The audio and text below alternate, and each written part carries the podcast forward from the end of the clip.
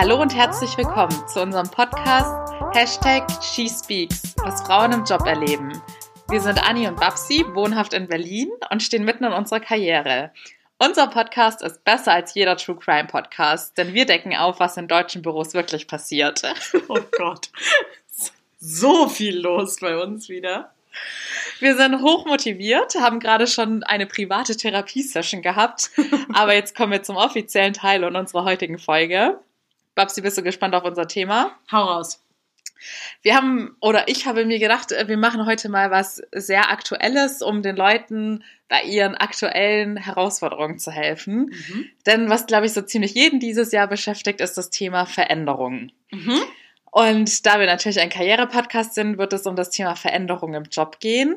Okay. Und ich hatte mir überlegt, es gab zwar einerseits sehr viele Veränderungen in meiner Vergangenheit, aber ich dachte mir, was war vergleichbar? Wann gab es einen externen Faktor, der sehr viele Leute gleichzeitig betroffen hat ja. und den man nicht selber beeinflussen konnte? Mhm. Und da habe ich glücklicherweise eine Situation gefunden, oder nicht glücklicherweise, es war keine schöne Situation, aber für euch glücklicherweise, denn ich konnte da auch vieles ähm, daraus mitnehmen, was ich gerne mit euch teilen möchte.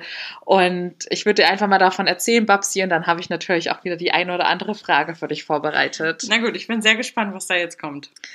Okay, es war mal wieder ein Job in einem Startup. Surprise, surprise. Aber glücklicherweise passieren da dann immer die interessantesten Stories, weil es sehr turbulent und äh, alles ein bisschen schneller vonstatten geht als in Konzernen. Und damals waren wir, ja, ein Startup, an das man sehr hohe Erwartungen hatte, dementsprechend sehr viel und sehr schnell aufgebaut wurde. Auch auf der Personalseite war da ein extrem hoher Zuwachs. Und als ich damals an Bord geholt wurde, war ich auch eine von vielen. Also es war wirklich so, jeden Montag gab es eine neue Vorstellungsrunde mit mindestens fünf bis zehn neuen Mitarbeitern. Es war auch ein sehr internationales. Startup. Mhm. Also insgesamt super viel Dynamik und Veränderungen. Aber ja, Veränderungen waren eigentlich unser Daily Business, könnte man so sagen. Okay. Und eines Tages war es dann so, dass ich glaube, zu dem Zeitpunkt war ich schon fast ein halbes Jahr da. Mhm. Da kam an einem Donnerstagabend ich mache immer den Fehler, dass ich dann noch lange nach Feierabend meine Mails checke. Du wahrscheinlich auch. Kam ja. eine. Gar nicht. Ja, da war eine äußerst verdächtige E-Mail vom Absender war der Gründer. Name der E-Mail oder der Kalendereinladung war Update. Aha. Und wir beide wissen ja schon, diese unverfänglich klingenden Namen sind immer die schlimmsten äh, Kalendereinladung. Ja, richtig. Oh Mann. Ich war also schon äußerst gespannt. Vor allem war das Meeting dann direkt, also es kam Donnerstag nach Feierabend und war schon für Freitagvormittag quasi Anfang des Arbeitstages angesetzt. Okay. Da hat sich also die ganze Firma zusammengefunden und wir hatten auch, unabhängig von diesem Termin, war es so, dass wir jeden Montag gab es so auch typisch Startup-like ein Company-Update, wo alle zusammen waren mhm. und jede Abteilung erzählt hat, was gerade so passiert. Also war schon mal klar, das muss jetzt, müssen irgendwelche außergewöhnlichen Neuigkeiten sein, wenn das jetzt freitags ist statt montags. Auf jeden Fall. Und ja, es war eine lockere Smalltalk-Runde, alle standen zusammen. Komischerweise waren alle anderen nicht so skeptisch und neugierig wie ich und Aha. dachten, da würde jetzt irgendwas harmloses um die Ecke kommen. Heißt ja. Aber ich war ja schon von der einen oder anderen Erfahrung so ein bisschen gebrandmarkt und konnte mir da schon denken, dass uns irgendwas Größeres bevorsteht. Und ja, der Gründer fing dann so an, druckste so ein bisschen herum. Man merkte, er möchte uns irgendetwas Unangenehmes sagen. Mhm. Dann kam so diese übliche Wertschätzungseinleitung, wie dankbar er für alles und jeden ist. Und dann wurde aber gar nicht mehr lange um den heißen Brei geredet, sondern dann hieß es, wir müssen leider einige Leute entlassen.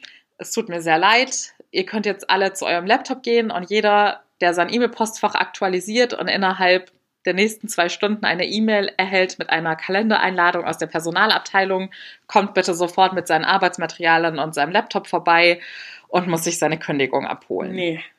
Ja. Krass, okay, ja. Mhm. Und eine Sache, dass es extrem heftige Neuigkeiten waren. Ja. Die andere Sache war, was ich bis heute hinterfragt, dieser ganze Prozess, wie das gehandhabt Total, wurde. Total, absolut. Also es war eine unfassbare Unruhe, denn es wusste, ich glaube sogar, wenn ich jetzt drüber nachdenke, ich glaube, es wurde kein Zeitfenster genannt, es wurde nur gesagt, man soll zu seinem Laptop gehen und einfach aktualisieren, ob man eine Einladung bekommt. Oh. Das heißt, die Leute haben quasi auf unbestimmte Zeit so den ganzen Vormittag geguckt, kriege ich jetzt eine oder bin ich fein raus oder kommt da jetzt noch was? Denn es wurde auch nicht gleichzeitig alles verschickt. Und das war wirklich so eine Stimmung, wie wenn Leute auf ihr Todesurteil warten. Ja, was machst du denn in dieser Zwischenzeit? Also man arbeitet ja nicht weiter, oder? Ihr habt doch jetzt dann nicht weitergearbeitet. Nee, es war eine ganz, ganz seltsame Unruhe und jeder war dann auch wirklich vor seinem Laptop. Die meisten hatten sehr schnell dann ihre Einladung. Ich, wenn ich so zurückdenke, ich wusste ziemlich schnell, dass ich fein raus war. Ich weiß aber nicht mehr warum. Es kann sein, dass mir tatsächlich mein Chef dann schon mal gesagt hat, mach dir keine Sorgen, dich betrifft es nicht. Ah, okay. Auf jeden Fall hatte ich nicht diese Paniksituation, dass ich stundenlang sitzen und warten musste und hatte aber dann auch Mitleid mit den anderen Leuten, weil ich es ja live mitbekommen habe. Und es war eine sehr, sehr unangenehme Stimmung. Also da hätte man eher, ja, kurzer Prozess hört sich ziemlich hart an, aber es wäre in dem Fall wahrscheinlich kurz und schmerzlos gewesen. Ja. Ja, wie so ein Pflaster, ne? Ja, genau. Ja, es haben sich dann verschiedene Grüppchen getümmelt, die Gerüchteküche ging los. Also ich glaube, diese Situation hat sich tatsächlich über zwei Stunden gezogen, Minimum. Und nach und nach hat man dann mitbekommen, wer alles entlassen wurde. Und es waren tatsächlich im Endeffekt mindestens 70 Prozent der Leute damals. Wow, das ist aber echt eine Hausnummer. Genau. Es war Anfang Dezember, also Weihnachtszeit. Mhm. Wir hatten auch ein paar ältere Leute da, die schon ihre eigene Familie haben und dementsprechend auch ernähren müssen. Mhm. Also es war eine sehr traurige Stimmung, weil man dann auch immer mehr von diesen, ich sag jetzt mal von den Einzelschicksalen mitbekommen hat, wie, wie so nach einer Katastrophe, nachdem man so nach und nach die einzelnen Stories dahinter erfährt, Ja. dass dann XY um die Ecke kam und meinte, ja, hast du schon gehört, der und der hat jetzt auch die Kündigung bekommen, dabei wurde doch erst seine Frau entlassen und dies und das und Oh nein. so ging das dann den ganzen Tag über und irgendwann hat sich dann auch so eine Gruppe an Mädels zusammengetan. Das war mir persönlich dann schon fast ein bisschen too much, weil die haben sich dann wirklich so zusammengesetzt und geweint. Es waren dann hauptsächlich Mädels aus der Personalabteilung, die meinten, ihnen sei das jetzt alles zu viel und sie könnten das nicht. Und ich weiß, jeder hat so seine Art und Weise, damit umzugehen, aber es waren nicht die Leute, die es tatsächlich betroffen hatte, sondern einfach welche, die meinten, ihnen sei das jetzt zu viel, diese ganze Stimmung. Fand ich persönlich irgendwie nicht so cool, aber da muss jeder selber wissen, wie er mit umgeht. Mhm. Und ich hatte an dem Tag, dadurch, dass ich auch nicht gekündigt worden bin, wurde ja, ich hatte einen ganz normalen Arbeitstag. Für mich ging alles weiter wie geplant. Und ich hatte an dem Wochenende stand bei mir ein Event an und ich musste in wenigen Minuten los zum Aufbau fahren und alles Oh, vorbereiten. Irgendwie habe ich da wirklich so scheuklappmäßig gedacht, okay, Fokus, konzentriere dich auf deine Aufgaben und weiter geht's. Und zu dem Zeitpunkt hatte mir in der Startup-Welt sind ja alle Leute vernetzt. Und da hatte mir mein vorheriger Chef, das hat sich dann, hat gleich die Runde gemacht in Berlin, hatte mir dann gleich eine Nachricht geschrieben und meinte, hey, ich habe gerade die Neuigkeiten mitbekommen. Ich hoffe, es geht dir gut. Sag mir Bescheid, wenn du reden möchtest. Und ich hatte dann damals im Affekt nur geantwortet, ich muss jetzt los, das Event aufbauen, the show must go on. In dem Moment hatte ich da auch wirklich nicht weiter drüber nachgedacht, weil ich einfach nur meine nächsten To-Dos im Kopf hatte. Und er hatte mir dann irgendwann später gestanden, dass ihm diese Nachricht in dem Moment auch geholfen hatte, weil er zu dem Zeitpunkt seine eigenen Probleme hatte, mit denen er am struggeln war, auch beruflich gesehen. Und er es dann beeindruckend fand, dass man in so einer Lage dann wirklich noch so fokussiert sein kann und dann ja sein Business as usual macht. Mhm. Es hört sich jetzt, wenn ich so drüber nachdenke, hört sich das auch ziemlich kaltherzig an, aber es war für mich halt damals einfach diese Situation, man muss, wusste, es muss weitergehen, man muss jetzt einfach funktionieren, Mhm. Aber es bedeutet nicht, dass mir die Leute nicht leid getan haben, Ja, ja, genau. denen das passiert ist. Lange Rede, kurzer Sinn. Ich habe dann überlegt, mir fiel, wie gesagt, diese Situation in Bezug auf Corona ein, weil ja jetzt viele Leute auch durch eine externe Situation mit Veränderung konfrontiert sind. Mhm. Ich habe mir überlegt, wie kann man diesen Leuten, die aktuell am struggeln sind, irgendwie Hoffnung geben, dass letzten Endes doch alles seinen Sinn hat und gut wird. Und dementsprechend habe ich nachgedacht, was ist damals eigentlich aus diesen Leuten geworden, die von jetzt auf gleich ihren Job verloren haben. Ja, genau. Und dann habe ich mein LinkedIn-Netzwerk durchgeschaut. Da kann man ja mal ganz gut sehen, was, wie die Mhm. Dinge ihren Lauf genommen haben. Und da habe ich halt gesehen, dass es tatsächlich ganz unterschiedliche Wege waren. Also manche sind in ganz anderen Branchen gelandet. Mhm. Die einen oder anderen haben sich selbstständig gemacht. Der eine oder andere hat seinen Karrierewunsch. Also es gab damals viele, die wollten zum Beispiel eine Führungsposition Mhm. und die haben sie dann letztendlich dann bei einem anderen Unternehmen bekommen. Schön.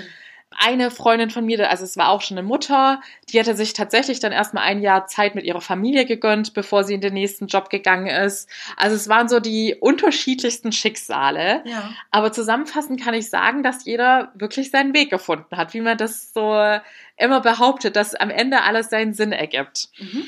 Und was mir dabei auch aufgefallen ist, es gab zum Beispiel auch diese Kandidaten, die dann immer noch so Jobhopper waren, die alle zwei, drei Monate wieder die Firma gewechselt haben.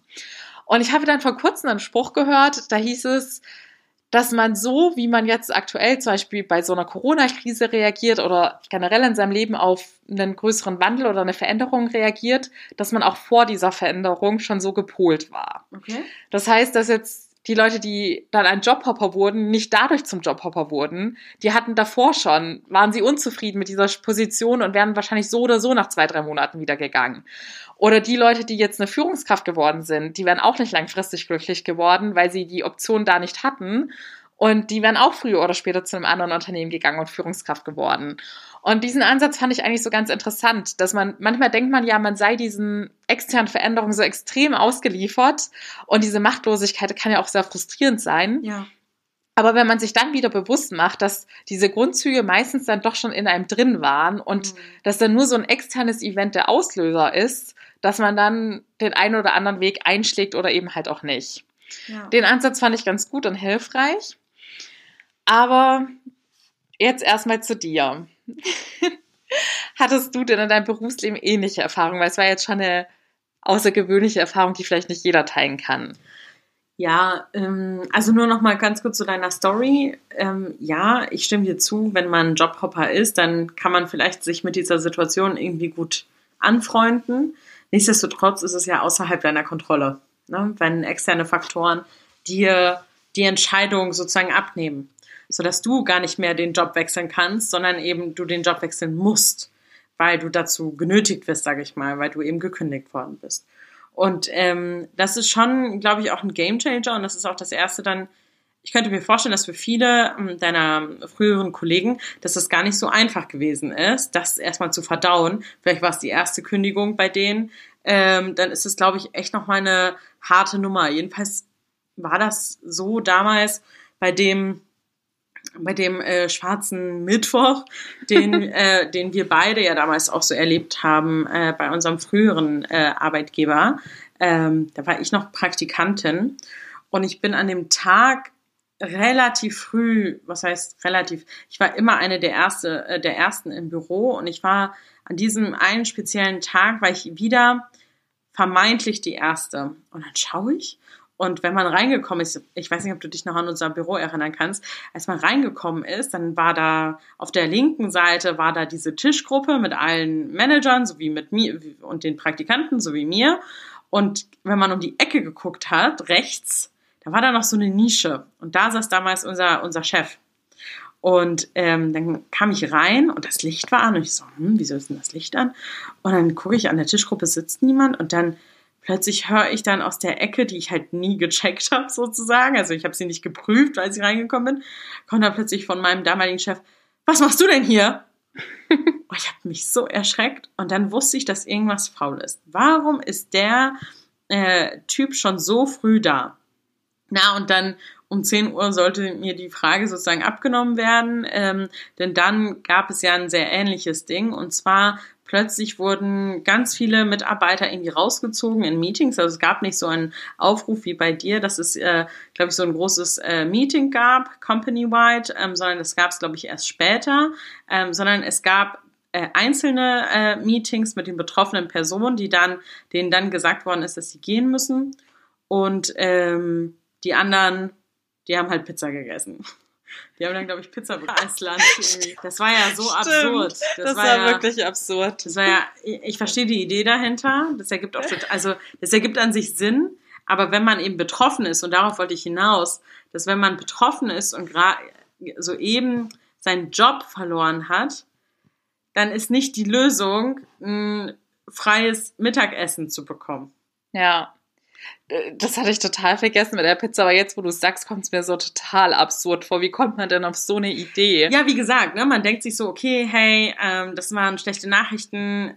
Für, na, die, kompensiert. Genau, so nach dem Motto, ja komm, dann haben wir jetzt noch ein so Last Supper, ne? So einfach noch so ein letztes äh, gemeinsames Abendmahl. Äh, genau, letztes gemeinsames Lunch in diesem Fall und dann sagen wir Tschüss und natürlich will man auch die Personen, die die da bleiben, die ja weiterarbeiten möchten, so oder müssen, so wie du das auch erzählt hattest, so viel für dich, ne? The show must go on. Das war ja für uns, die dann da weiterhin blieben, war ja genau dasselbe. Aber man war ja so aufgerüttelt, auch aufgrund der unterschiedlichen Schicksale der Menschen, die es dann wirklich härter getroffen hat. Ähm, wie kannst du dann da an diesem Tag weitermachen? Ich glaube, das war so die Idee dahinter. Hey, komm, jetzt machen wir, sprechen wir mal ungezwungen über die gesamte Situation ähm, und zwar in unseren einzelnen Gruppen, also in, in unseren einzelnen Abteilungen. Und dann am nächsten Tag sieht die Welt schon wieder ganz anders aus. Kann man aber, wie gesagt, aus zwei Perspektiven sehen, ja. Und ähm, da, das war tatsächlich so eine Erfahrung, die ich damals so direkt irgendwie miterlebt habe oder mitgenommen habe, noch als Praktikantin. Ähm, ich habe sonst andere Veränderungen gehabt, die jetzt nichts mit Entlassungen zu tun hatten, sondern eher mit Einschneidungen für mich irgendwie. Also zum Beispiel, ähm, ich fand mich noch sehr juniorig. Ich war damals noch sehr juniorig und äh, plötzlich musste äh, meine meine Chefin in den äh, war krank und ähm, war krank und war vorher im Urlaub und dann plötzlich gab es eine riesige Krise, die ich ähm, von, von mir nichts, dir nichts plötzlich alleine handeln musste. Das war wirklich so eine Situation, das fiel mir schwer. Da, da war ich auch überfordert. Ähm, und das war eine Veränderung, die kam mir dann aber irgendwann zugute, weil natürlich ähm, ich noch nie so viel gelernt habe wie an diesem einen Tag. und ähm, das hat natürlich gut gepasst, oder als meine damalige Chefin in den Mutterschutz musste und ich plötzlich ähm, für die gesamte Abteilung irgendwie zuständig war. Das war schon äh, aufregend. Das waren Veränderungen, die waren sehr einschneidend für mich persönlich. Aber davon waren dann weniger andere äh, betroffen tatsächlich. Aber ja. wie, also du meintest ja schon äh, mit deiner SMS oder mit deiner Nachricht an deinen früheren Chef, the show must go on. Ähm, wie geht es dir so generell mit Veränderungen? Kannst du gut mit Veränderungen oder sagst du eher, ja, wenn es nicht sein muss, dann ist auch ganz gut? ja, ich habe jetzt auch noch mal an unsere gemeinsame Erfahrung gedacht und mich gefragt, ob es mir damals dadurch, dass es ja dann meine erste Erfahrung in die Richtung war, ob es mir da schwerer fiel. Mhm. Aber ich glaube, auch da war es damals, ist es mir nicht so nahe gegangen, weil ich bei solchen Ereignissen schon irgendwie so denke, man kann es dann nicht mehr beeinflussen. Es ist dann einfach so, dann mhm. muss man es akzeptieren. Aber generell mit Veränderung muss ich sagen, da struggle ich schon sehr hart. Mhm. Da, ja, da bin ich wahrscheinlich wie die meisten. Der Mensch ist ein Gewohnheitstier, man muss raus aus der Komfortzone und Veränderung ist dann immer mit Ungewissheit verbunden und Ungewissheit ist mit Angst verbunden. Mhm. Und ich habe dieses Jahr auch sehr viele Veränderungen durchlaufen, wie wir gerade auch in unserer privaten Session besprochen haben. Und da habe ich nochmal so extrem zu spüren bekommen, wie sehr ich damit zu kämpfen habe, Veränderung zuzulassen. Beziehungsweise ich bin jemand, ich lasse sie zu, aber habe gleichzeitig extreme Angst davor, wenn ich nicht genau weiß, was mich erwarten wird in Zukunft, ja. weil ich immer sehr gerne schon meine Zukunftspläne geschmiedet habe. Ja. Und es macht mich teilweise wahnsinnig, wenn man von externen Faktoren abhängig ist, die man nicht selber beeinflussen mhm. kann. Also es fängt schon bei Kleinigkeiten an. Ich würde jeden Fuß lieber zu, äh, jeden Weg lieber zu Fuß gehen, anstatt auf eine Bahn angewiesen zu sein, weil ich da die Pünktlichkeit nicht beeinflussen kann. Dementsprechend habe ich auch einen extrem schnellen Gang. Ey, der ist so irre gehst ja nicht, sondern du gefühlst, machst ja mit bei einem Marathon von Nordic Walking. So, du musst aufpassen, dass beide Füße immer den Boden berühren. Und zumindest immer ein Fuß den Boden berührt. Und nicht gebrochen wird. Und nicht gebrochen wird. Ja. Genau. Ja, also ich muss mir selber eingestehen, ich tue mich schwer mit Veränderungen und für mich ist, glaube ich, der schlimmste Faktor daran die Ungewissheit, wohin es hingeht. Ich glaube, mhm sagen wir jetzt mal bei dem Beispiel Kündigung, da hat man ja dann auch die Ungewissheit, weil man weiß nicht, wo man als nächstes landet. Ja. Ich glaube, das ist auch ein Faktor, den habe ich in jüngeren Jahren schlimmer gesehen als jetzt. Jetzt bin ich da auch so in gewisser Weise gesettelt, weil man weiß irgendwie mittlerweile, das Leben geht immer weiter. Man wird nicht, bis man 70 ist, arbeitslos bleiben und man hat schon seine Erfahrung und wird schon das passende Match finden. Ja. Da bin ich mir sicher, dass je öfter man solche Sachen durchläuft, dass man da dann auch ja, geschulter sein wird. Mhm. Aber es gibt bestimmt auch so Themen, an die man sich nie gewöhnen wird. Und es, mhm. das Leben ist ja so facettenreich, dass es immer wieder neue Arten der Veränderung geben wird, auf die man gar nicht vorbereitet sein kann. Aber ja, bevor ich jetzt, ich habe jetzt ja öfters behauptet, dass es generell bei den meisten Menschen so ist, dass man sich vor Veränderung fürchtet und unwohl damit fühlt. Wie würdest du dich denn da einschätzen? Ja, genau das Gegenteil. Äh, tatsächlich, ich liebe Veränderungen. Ich finde, also bei mir ist es so, wenn, wenn mal zwei Wochen lang Stillstand ist und sich nichts tut, dann bin ich sauer und dann leite ich Veränderungen selber herbei. Das ist nicht gut, weil man dann auch nicht mal Zeit hat zum Reflektieren und mal zur Ruhe zu kommen.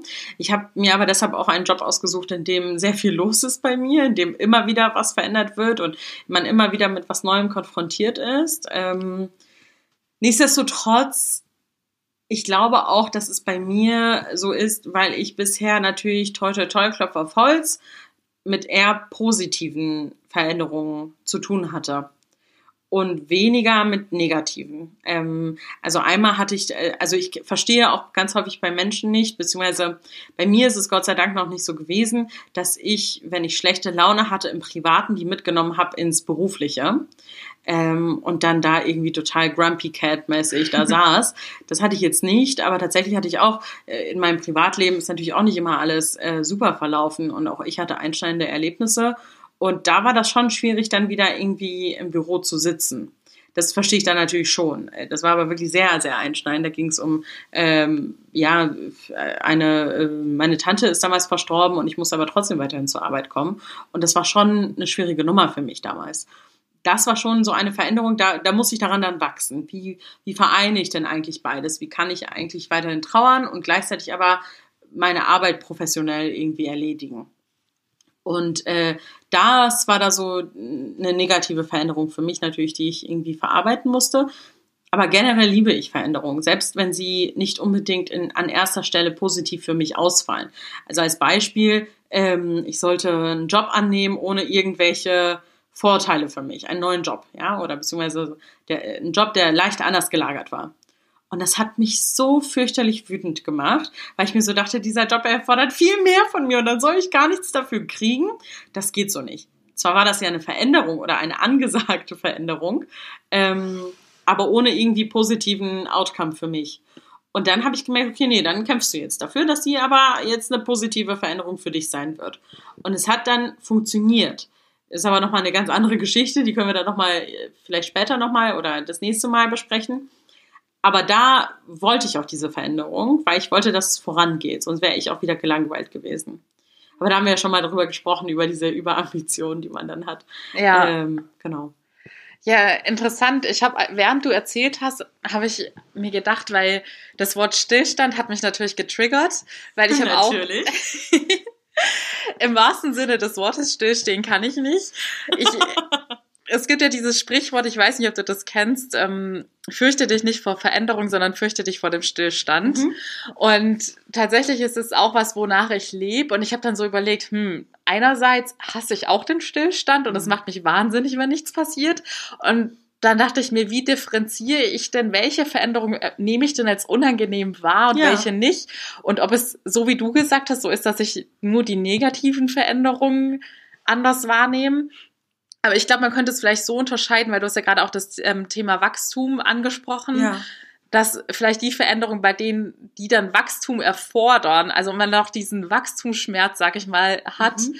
und man gleichzeitig auch diesen ungewissen Faktor, dass man auch nicht genau weiß, wohin dieses Wachstum führen wird, das sind dann vielleicht die Veränderungen, die sich in dem Moment für mich unangenehm anfühlen ja. fühlen und ich dann auch teilweise auch rückwirkend, äh, rückblickend sage, das war trotzdem eine gute Veränderung. Ja. Aber ja, es fällt mir ganz schwer, das so allgemein zu beantworten, weil es ist so ein Zwiespalt. Ich, so Stillstand fände ich auch ganz schrecklich und trotzdem kann ich auch nicht sagen, ich feiere jede Veränderung, weil ja. die meisten bei mir da doch mit so einem unangenehmen Wachstumsgefühl verbunden sind. Aber da muss man halt eben durch. Gut, aber dann hast du trotzdem keinen Stillstand, ne? Also nichtsdestotrotz geht's ja dann weiter für dich. Ich meine, es gab ja, wir kennen ja unsere beiden Biografien. Es gab ja viel auf und ab äh, bei uns beiden und ähm, ich glaube, wenn man jetzt so, wie du sagst, auch wenn man zurückblickt, dann es sollte irgendwie so sein, ach, ich will jetzt auch nicht irgendwie so esoterisch klingen und sagen so, ja, und es musste so kommen, sonst wäre ich nicht dort, wo ich heute bin. Aber vielleicht ist es genau so. ah, boom, wer denn mit diesem Klapp gerechnet? Vielleicht muss es genauso sein. Nein, es sollte das, alles so kommen. Ja, ich will das doch gar nicht ins Lächerliche reden, aber ähm, irgendwie fühlt es sich eben so an, dass äh, vieles so kommen musste, damit du eben weiter, wie du sagst, dich weiterentwickeln kannst, weiter wachsen kannst, in eine neue Richtung gehen kannst. Ich sage auch nicht, dass das mal nicht ein bisschen Stillstand auch gut tut, ja. Ich glaube auch, wir sind total gehetzt und eigentlich tut uns das allen ganz gut, mal auch stehen, stehen zu bleiben und mal durchzuatmen und mal links und rechts zu gucken und zu reflektieren. Ähm, aber vielleicht sind wir auch einfach noch, äh, noch ein bisschen zu jung dafür. Ja, wir sind noch zu jung für Stillstand. Kommt noch früh genug. Ja, das glaube ich auch. Ich glaube, wir werden das eines Tages still liegen. oh Gott, ja, das könnte sein. Ja, ich habe in meinem Beispiel oder auch in dem Beispiel, das du dann genannt hast, ging es ja jetzt vergleichsweise zu, nicht vergleichsweise zu Corona, genauso wie bei Corona, um eine, einen externen Faktor der Veränderung ja. erzwungen hat.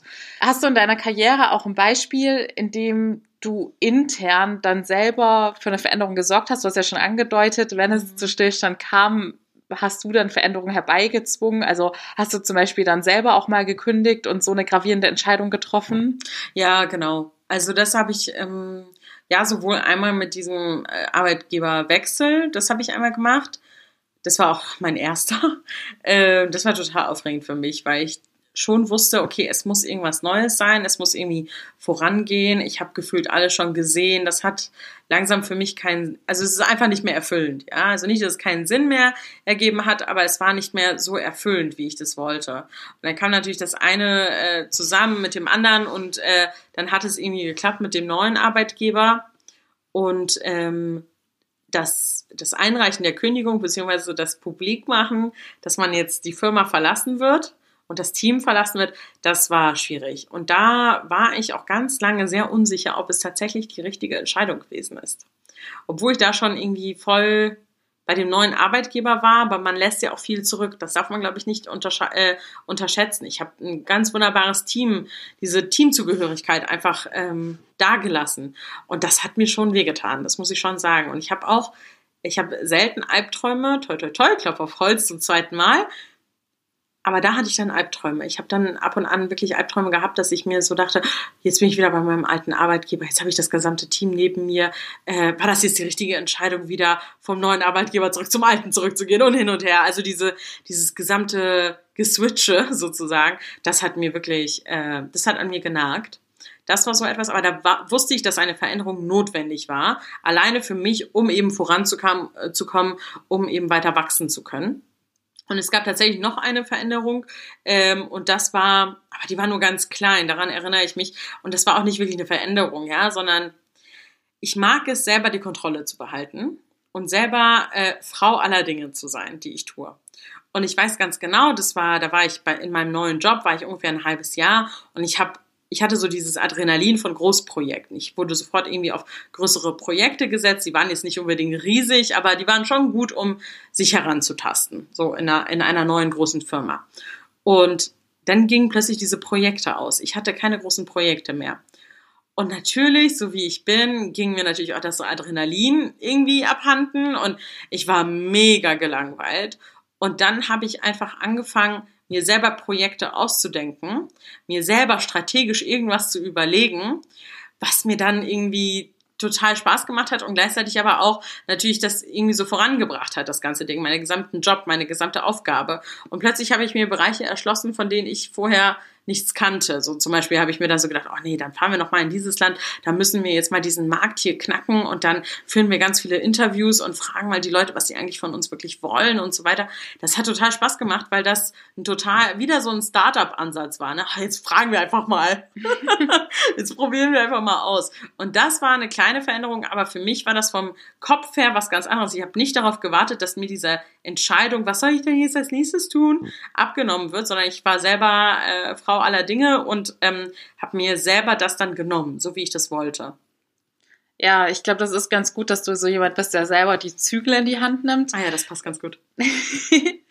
Weil normalerweise neigt man, glaube ich, auch so dazu, sich vor unangenehmen Entscheidungen zu drücken. Auch mit deinem ersten Beispiel, als du dann selber die Entscheidung getroffen hast, zu kündigen.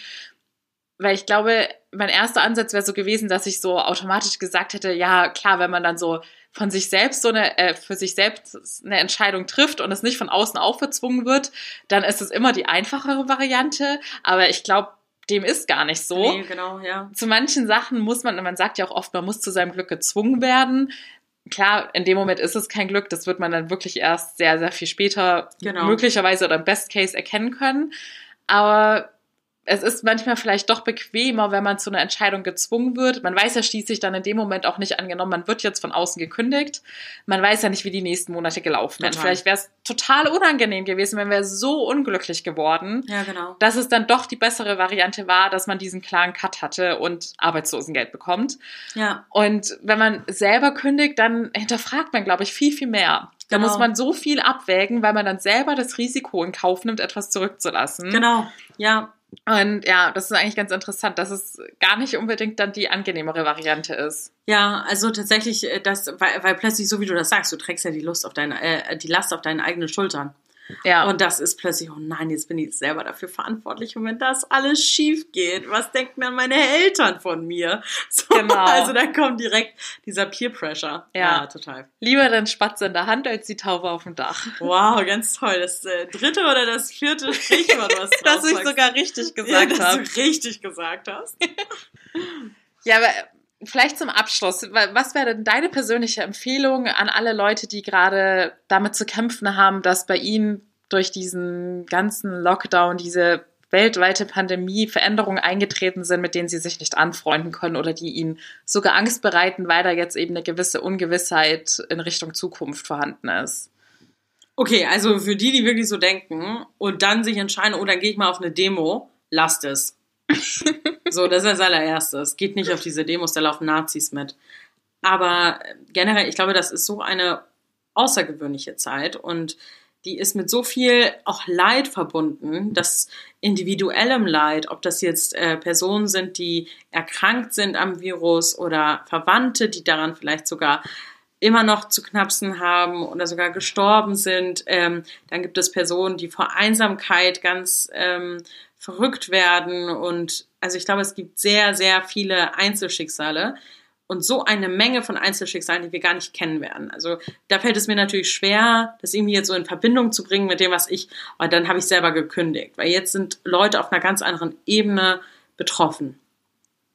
Persönlich gesprochen ähm, wünsche ich allen nur das Beste und dass man sich irgendwie damit, was heißt anfreunden, aber dass man ähm, für sich diese Lösung findet, wie kann ich damit zumindest umgehen und das Jahr über die Bühne bringen äh, mit dem nötigen Feinspitzgefühl. Ähm, aber gleichzeitig glaube ich, dass ähm, meine Eltern sagen ja immer, alles muss so kommen, wie es kommt. Und wenn du zählen kannst, dann zähl auf dich.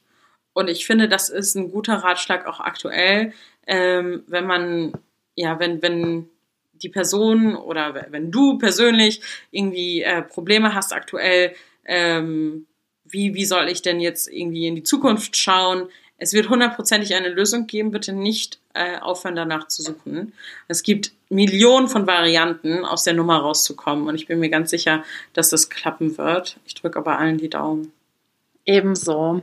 Ja, was ich glaube, meine zwei persönlichen Ratschläge wären, der erste, der betrifft mich eigentlich auch selbst, der wäre, dass ich jedem empfehlen würde, sich irgendwem anzuvertrauen. Dann, wie du es gerade gesagt hast, in dieser Zeit hat jeder seine ganz persönlichen Probleme Ja. und jeder ist irgendwie am struggeln. Ich kann mir kaum vorstellen, dass es gerade Leute gibt, die sagen, sie sind komplett sorgen- und ängstefrei.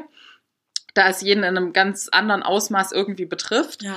Und ja, für mich ist wirklich in solchen Situationen der erste Schritt, dass man es selber irgendwie akzeptiert und dem Ganzen auch einen Namen gibt, dass man sich selber eingesteht, ich habe gerade Angst oder ich fühle mich unwohl, Ja. wie dem auch sei, und dass man sich dann auch der Person seines Vertrauens oder auch seinem gesamten Inner Circle dann auch anvertraut und Ja. da nicht irgendwie zu stolz für ist und denkt, man muss alles mit sich alleine ausmachen, wozu ich ja oft neige. Oder ich. Genau. Wir sind uns einfach zu ähnlich.